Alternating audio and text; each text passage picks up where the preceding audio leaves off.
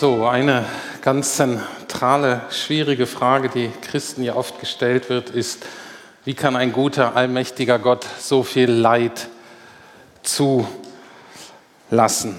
Ich habe letzte Woche gezeigt in meiner Predigt, wie wertvoll alle Menschen, wir persönlich, aber alle Menschen in Gottes Augen sind, wie sehr er uns liebt. Und ähm, die Predigt von letzter Woche ist so ein bisschen die Grundlage auch äh, für diese Predigt, weil sie so voraussetzt, dass Gott wirklich gut ist, dass wir Menschen ihm viel wert sind. Und dann ist aber die Frage, wenn das so ist, wieso lässt Gott dann so viel Leid zu? Und da möchte ich erstmal sagen, dass alle Menschen hier im Raum, dass ich davon ausgehe, dass ihr leidet, dass ihr irgendwo Leid in eurem Leben habt. Wir alle leben in einer gefallenen Schöpfung. Es ist kein Mensch, der nicht leidet oder nicht zum Beispiel mal zeitweise gelitten hat.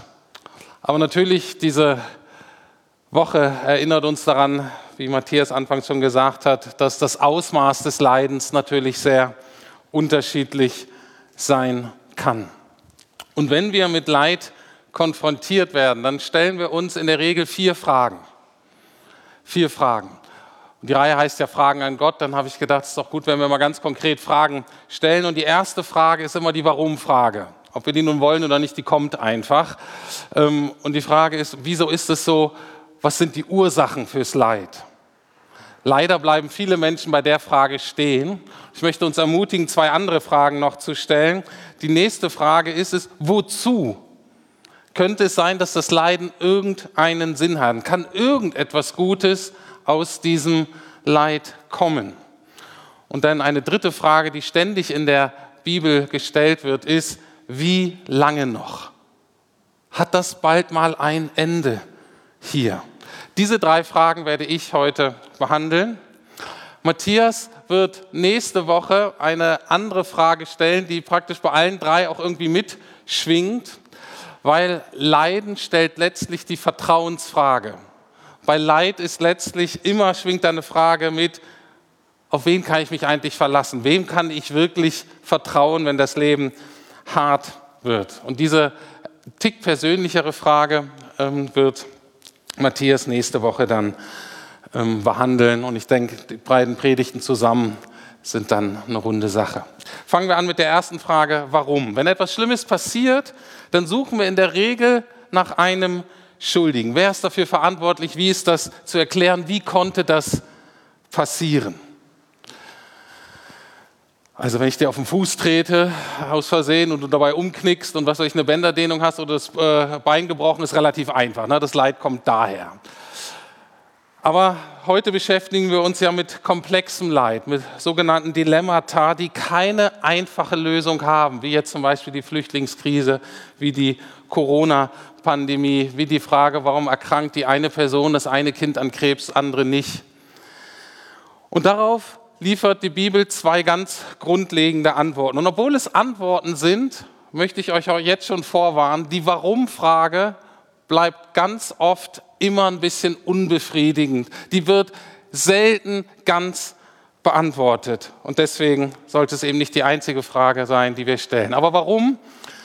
Die Bibel nennt zwei große Linien. Die erste ist, wie letzte Woche gehe ich ganz zurück am Anfang, ihr müsst das dritte Kapitel der Bibel lesen, um insgesamt die Welt zu verstehen. 1. Mose 3, ganz kurz zusammengefasst, wir wissen, dass Leid, Not und Schmerz in diese Welt gekommen sind, weil Menschen sich entschieden haben, eben nicht auf Gott zu hören, sondern ihr eigenes Ding zu machen. Und ich finde es faszinierend, wie in dem Kapitel schon aufgezeigt wird, was für verheerende Konsequenzen das hat, eben auf allen Ebenen unseres Menschseins. Psychisch, körperlich, sozial, sogar ökologisch. Auch die Dimension wird da schon mitgedacht und das gilt bis heute. Not und Leid entsteht entweder direkt, wie bei meinem Fußtritt da, ähm, durch menschliches Fehlverhalten oder aber es entsteht auf eine sehr komplexe Art und Weise über Generationen durch menschliches Fehlverhalten, irgendwann spricht man dann ja auch von systemischem Unrecht und so, was gar nicht auf eine Person oder eine Gruppe zurückgeführt werden kann. Und es ist so, wenn du Christ wirst, wenn du anfängst, Jesus nachzufolgen, wenn du wieder sagst, okay, ich möchte aber derjenige sein, der nach Gottes Willen fragt, dann wird das positive Auswirkungen auf dein Leben haben. Aber, und das ist mir auch ganz wichtig zu sagen, Gott hat uns nirgends versprochen, dass er seine Kinder vor Leid bewahrt. Auch wir leben noch in dieser gefallenen Schöpfung. Und da stellen manche eben die Frage, warum hat Gott den Menschen überhaupt so geschaffen, dass er sich gegen Gott entscheiden konnte, sodass die Möglichkeit mit diesen negativen Konsequenzen überhaupt da war. Und eine Antwort, die gegeben wurde, ist, wir sind dazu geschaffen, Gott zu lieben. Gott ist ein Gott der Liebe und Liebe braucht Freiheit. Das heißt, Menschen müssen sich auch irgendwie entscheiden können. Das ist eine Antwort. Die Bibel gibt aber noch eine andere Antwort auf diese ganz grundlegenden Fragen, auch auf die Frage des Leides. Und wir gehen jetzt mal kurz in dieses Buch der Bibel, was bekannt ist über diesen Spruch Hiobsbotschaften. Ne, das ist ja eine Redewendung, die eben genau aus diesem Buch der Bibel kommt, das Buch Hiob, in dem es ganz zentral um die Frage des Leides geht. Das ist eben ein Mann, der heißt Hiob und dem passieren nacheinander ganz schreckliche Dinge. Und ganz natürlich kommen seine Freunde zusammen und er und sie diskutieren dann, wie kann man das erklären. Und die geben alle möglichen Theorien darüber, das ist ganz interessant. Aber die Antwort auf diese Frage finden wir eigentlich versteckt in der Mitte des Buches, in Kapitel 28. Und da lautet es, das ist eher so poetisch ausgedrückt, wo aber ist die Weisheit zu finden? Wo lässt sich die Erkenntnis aufspüren? Das ist praktisch die Frage, na, wo finden wir denn die Antworten auf diese ganzen Fragen mit Hiob und das Leid äh, der Welt? Und die Antwort ist, Gott allein kennt den Weg zu ihr, er weiß, wo sie zu finden ist. Warum passieren diese schlimmen Dinge? Warum hat Gott die Menschen so geschaffen, wie er sie geschaffen hat? Im Endeffekt müssen wir ganz ehrlich sagen, wir wissen es nicht ganz genau. Gott allein weiß es und das muss uns genügen. Das heißt nicht, dass es keine Antwort darauf gibt. Es heißt nur, dass die Antwort bei Gott liegt. Und ich bin mir mittlerweile ziemlich sicher, dass ich selber viel zu begrenzt bin, als dass Gott mir das alles so erklären könnte, dass ich sage, ja Gott, das passt alles. Deswegen, und da kommen wir natürlich nächste Woche auch noch mehr dazu, deswegen wird die Vertrauensfrage immer mitgestellt kann ich darauf vertrauen, dass das bei Gott auch gut aufgehoben ist. Wie am Anfang schon gesagt, diese Antworten auf die Warum-Fragen lassen uns häufig etwas unbefriedigt zurück, vielleicht verwirrt, ist alles so unkonkret. Deswegen ist die zweite Frage so wichtig. Wozu das Leid? Kann es einen Sinn darin geben? Kann Gott damit irgendein Ziel verfolgen? Und ich muss euch vorwarnen, diese Antworten sind sehr ungemütlich und konkret. Eine erste Antwort auf die Wozu-Frage finden wir auch im Buch Hiob, nämlich im letzten Kapitel. Und das endet mit folgendem Gebet Hiobs an Gott. Hiob sagt dazu Gott in Hiob 42, 5 bis 6, Bisher kannte ich dich nur vom Hören sagen, doch jetzt habe ich dich mit meinen eigenen Augen gesehen. Darum widerrufe ich, was ich gesagt habe und bereue in Staub und Asche. Leid hat die Kraft, hat die Fähigkeit, uns mal in unserem normalen Lebensverzug zu bremsen, kann uns mal stoppen in unserem Wettlauf im Hamsterrad.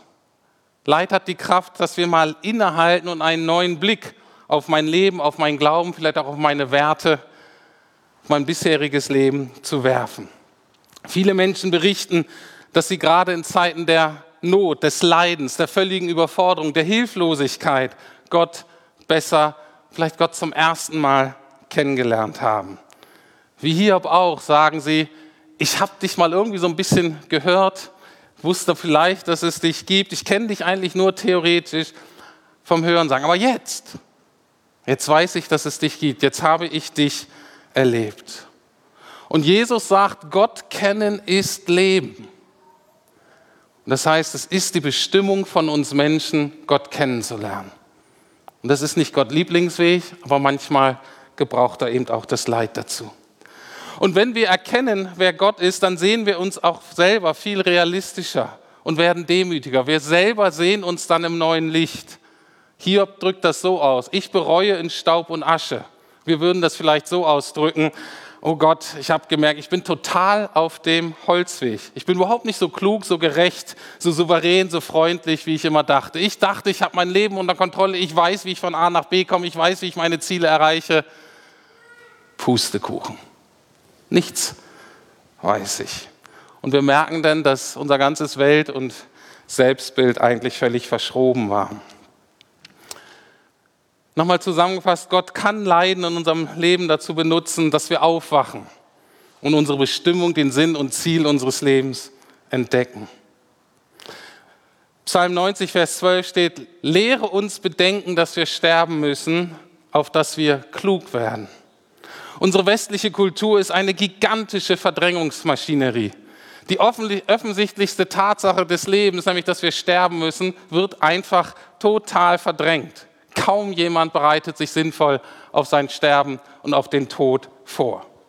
Und solange unsere Verantwortungsträger den Tod nicht mitbedenken bei der Lebensplanung, können wir von ihnen letztlich nicht Klugheit und Weisheit erwarten. Weil Verdrängung funktioniert so, dass man natürlich die Dinge nicht beachtet, ähm, dass man in den Bereichen dann auch nicht viel macht. Wenn man dann aber plötzlich damit konfrontiert wird, reagiert man über pendelt oft, äh, da schwingt das Pendel oft ins Gegenteilige um. Und wenn wir uns mal die großen politischen Entscheidungen der letzten zehn Jahre angucken, würde ich sagen, genau das ist oft passiert. Man verdrängt die Probleme für eine Zeit und dann reagiert man manchmal zu stark, man reagiert über.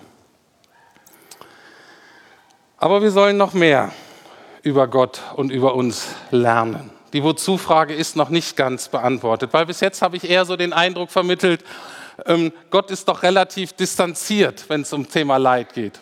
Er weiß es zwar, er kann es auch irgendwie erklären, aber uns erklärt er nicht alles, hört sich irgendwie so ein bisschen distanziert an und das wäre total der falsche Eindruck. Denn der christliche Gott, der Gott der Bibel, ist total involviert. Elie Wiesel, Friedensnobelpreisträger von 1986, berichtet von einer Begebenheit, die er selbst im Nazi-KZ erlebt hat. Da war eine Anzahl von Männern, die haben dann irgendwas äh, ausgerichtet, was weiß ich, ein bisschen Brot geklaut oder so. Und ähm, die sollten dann alle hingerichtet werden und um ein Exempel zu statuieren, mussten alle anderen Häftlinge aus der Gruppe zugucken, wie diese Männer erhängt werden. Und dadurch, dass die ja alle eh so krank und schlapp waren, ging das bei allen ganz schnell, bis auf einen. Bei dem hat das länger gedauert und er wollte und wollte nicht sterben und er zappelte da am Galgen. Und je länger die anderen Häftlinge dazu gucken müssen, ging so ein Raunen durch die Menge und es formierte sich so eine Frage, wo ist Gott? Wo ist Gott? Und alle haben eingestimmt und fragen, Gott, wo bist du? Und dann stirbt er und das wird wieder ruhiger und dann hört, kommt eine Stimme aus dem Hintergrund und die sagt, er hängt dort am Galgen. Gott beantwortet die Frage nach dem menschlichen Leid am Kreuz an Karfreitag. Im Alten Testament wird es so ausgedrückt. Doch man hat ihn, Jesus, durchbohrt wegen unserer Schuld, ihn wegen unserer Sünden gequält, für unseren Frieden ertrug er den Schmerz und durch seine Striemen sind wir geheilt. In seiner Liebe macht er unsere Schuld und unsere Not zu seinem Leiden. Und glücklicherweise, das wissen wir auch, nach Karfreitag kommt Ostersonntag.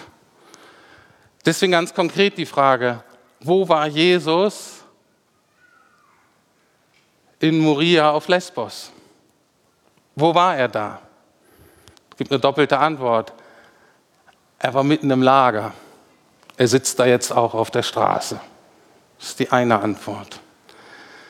Aber Jesus ist auch da, wo seine Leute ganz praktisch eingreifen, wo sie Not lindern, sei es durch Gebet, dazu sind wir aufgerufen, sei es durch Geld oder Spenden, sei es durch praktische Nächstenliebe.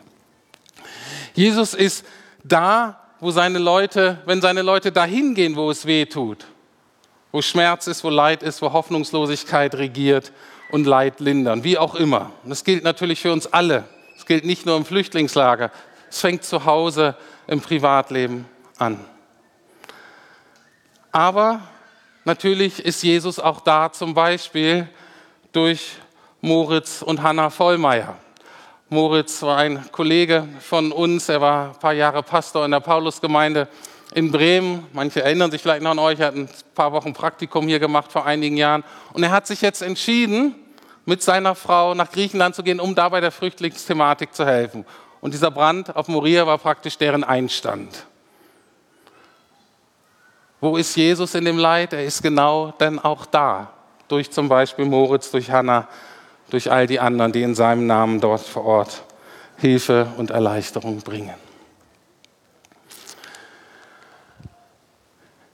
Und ich komme zur dritten Frage.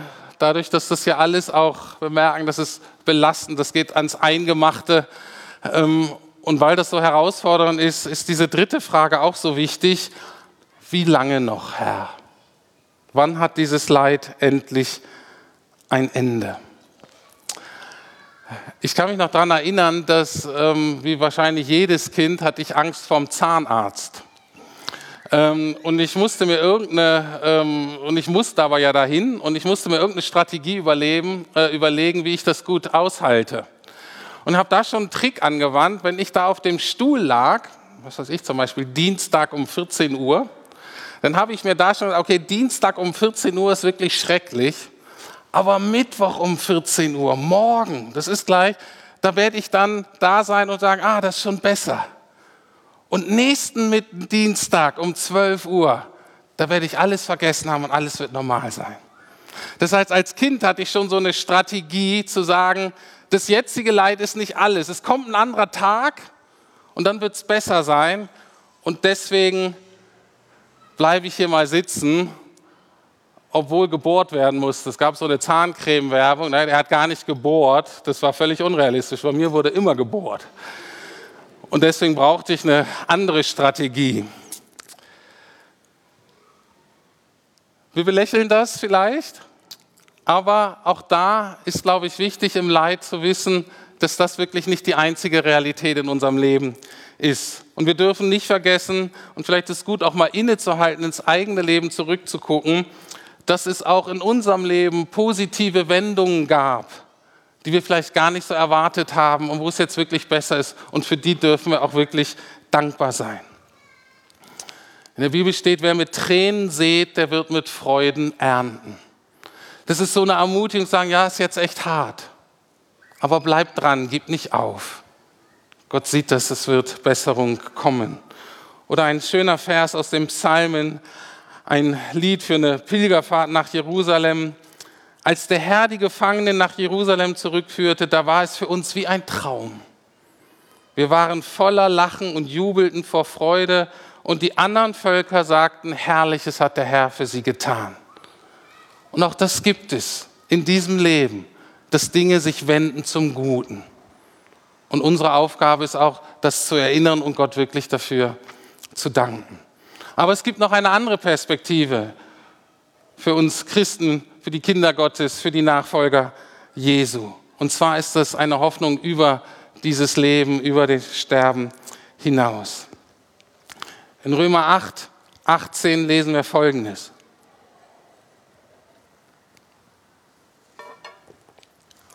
Ich, das schreibt Paulus, ich bin aber davon überzeugt, dass unser jetziges Leiden bedeutungslos unsere jetzigen Leiden bedeutungslos sind im Vergleich zu der Herrlichkeit, die er uns schenken wird. Diesen Vers kann man natürlich leicht missverstehen, besonders wenn es einem wirklich dreckig ist oder wenn man diese schrecklichen Bilder von Krieg und Flucht und so weiter liest. Dieser Vers soll nicht das aktuelle Leid minimieren und sagen, das ist jetzt alles gar nicht so schlimm. Doch es ist ganz schlimm sondern dieser Vers möchte aber das zukünftige Wohlergehen, die zukünftige Herrlichkeit maximieren. Der Vers sagt nicht, dass unsere Leiden klein, unwichtig und an sich bedeutungslos sind, aber im Vergleich zu dem, was kommt, fällt es nicht ins Gewicht. Das Leid wird ein Ende haben, der Tod hat nicht das letzte Wort und das Beste liegt noch vor uns. Und die Auferstehung zu einem neuen Leben bedeutet, dass Gott eine Ewigkeit Zeit hat, Menschen Dinge zu erstatten, die sie in diesem Leben nicht erhalten hat. Und Gott ist der Einzige, der das kann und Gott ist auch der Einzige, der Menschen das Leben wieder geben kann, wenn sie es verloren haben. Und deswegen ist Gott auch der Einzige, der letztlich wirklich Gerechtigkeit herstellen kann. Obwohl wir nicht ganz verstehen, wie er das tun wird. Aber das werden eben nicht die Menschen erleben, die stolz und hochmütig bei Gott auf ihre angeblichen Rechte pochen, sondern es werden nur die erleben, die demütig vor dem Kreuz darum bitten, weil sie wissen, dass sie durch ihre eigene Schuld jedes Anrecht auf diese Wiedererstattung eigentlich verloren haben. Aber durch Jesu Gnade und das, was er am Kreuz und Auferstehung getan hat, wird es ihnen aus Gnade zuteil. Ich komme zum Schluss. Wir haben uns drei Fragen gestellt und wir haben gemerkt, dass ähm, die Beantwortung des Warums ähm, nicht ganz so einfach ist und dass da manche Fragen offen bleiben. Beim Wozu haben wir gemerkt, dass Gott unser Leiden benutzen kann, damit wir die Richtung in unserem Leben ändern. Die Bibel nennt das auch, oder frühere Generationen, Buße tun. Dass wir neu unsere Bestimmung und den eigentlichen Sinn unseres Lebens entdecken. Und die Frage, wie lange noch, können wir so beantworten, dass wir wissen, das nach Karfreitag, Ostersonntag kam. Und dass wir wissen, dass Leid und Tod eben nicht das letzte Wort haben werden. Und zum Trost schenkt Gott uns auch Musik und Lieder, die oft ja unsere Herzen auch ähm, auf nochmal auf eine andere Art und Weise erreichen als jetzt gesprochene oder gepredigte Worte. Und deswegen schließen wir heute mit einem etwas ungewöhnlichen Choral ab. Mit einem Lied, was die meisten von uns nur aus der Weihnachtszeit kennen. Ich habe es bewusst gewählt, weil es ist von Jochen Klepper, der sich in der Nazizeit mit seiner Frau das Leben genommen hat. Er war Christ, seine Frau war Jüdin und ihm drohte die Zwangsscheidung und es drohte ihm, es wurde ihm angedroht, dass er, dass seine Frau und seine Tochter ähm, von ihm getrennt wird und deportiert werden. Stattdessen haben sie sich dann zusammen das Leben genommen. Und die letzte Eintragung im Tagebuch Kleppers lautet folgendermaßen. Nachmittags die Verhandlung auf dem Sicherheitsdienst. Wir sterben nun. Ach, auch das steht bei Gott. Wir gehen heute Nacht gemeinsam in den Tod. Über uns steht in den letzten Stunden das Bild des segnenden Christus, der um uns ringt. In dessen Anblick endet unser Leben. Und es ist die Frage für uns alle, in wessen Anblick, vor wessen Anblick leben wir unser Leben, aber auch vor wessen Anblick enden wir unser Leben. Nun bitte ich euch aufzustehen, damit wir gemeinsam, ich weiß, ihr könnt nicht voll mitsingen, aber dass wir gemeinsam dieses Lied zusammen ähm, erleben, Gott bringen. Das zeigt, wie Jesus unser Anker, wie Jesus unsere Orientierung, wie Jesus unsere Hoffnung in Schmerz und Leid ist. Amen.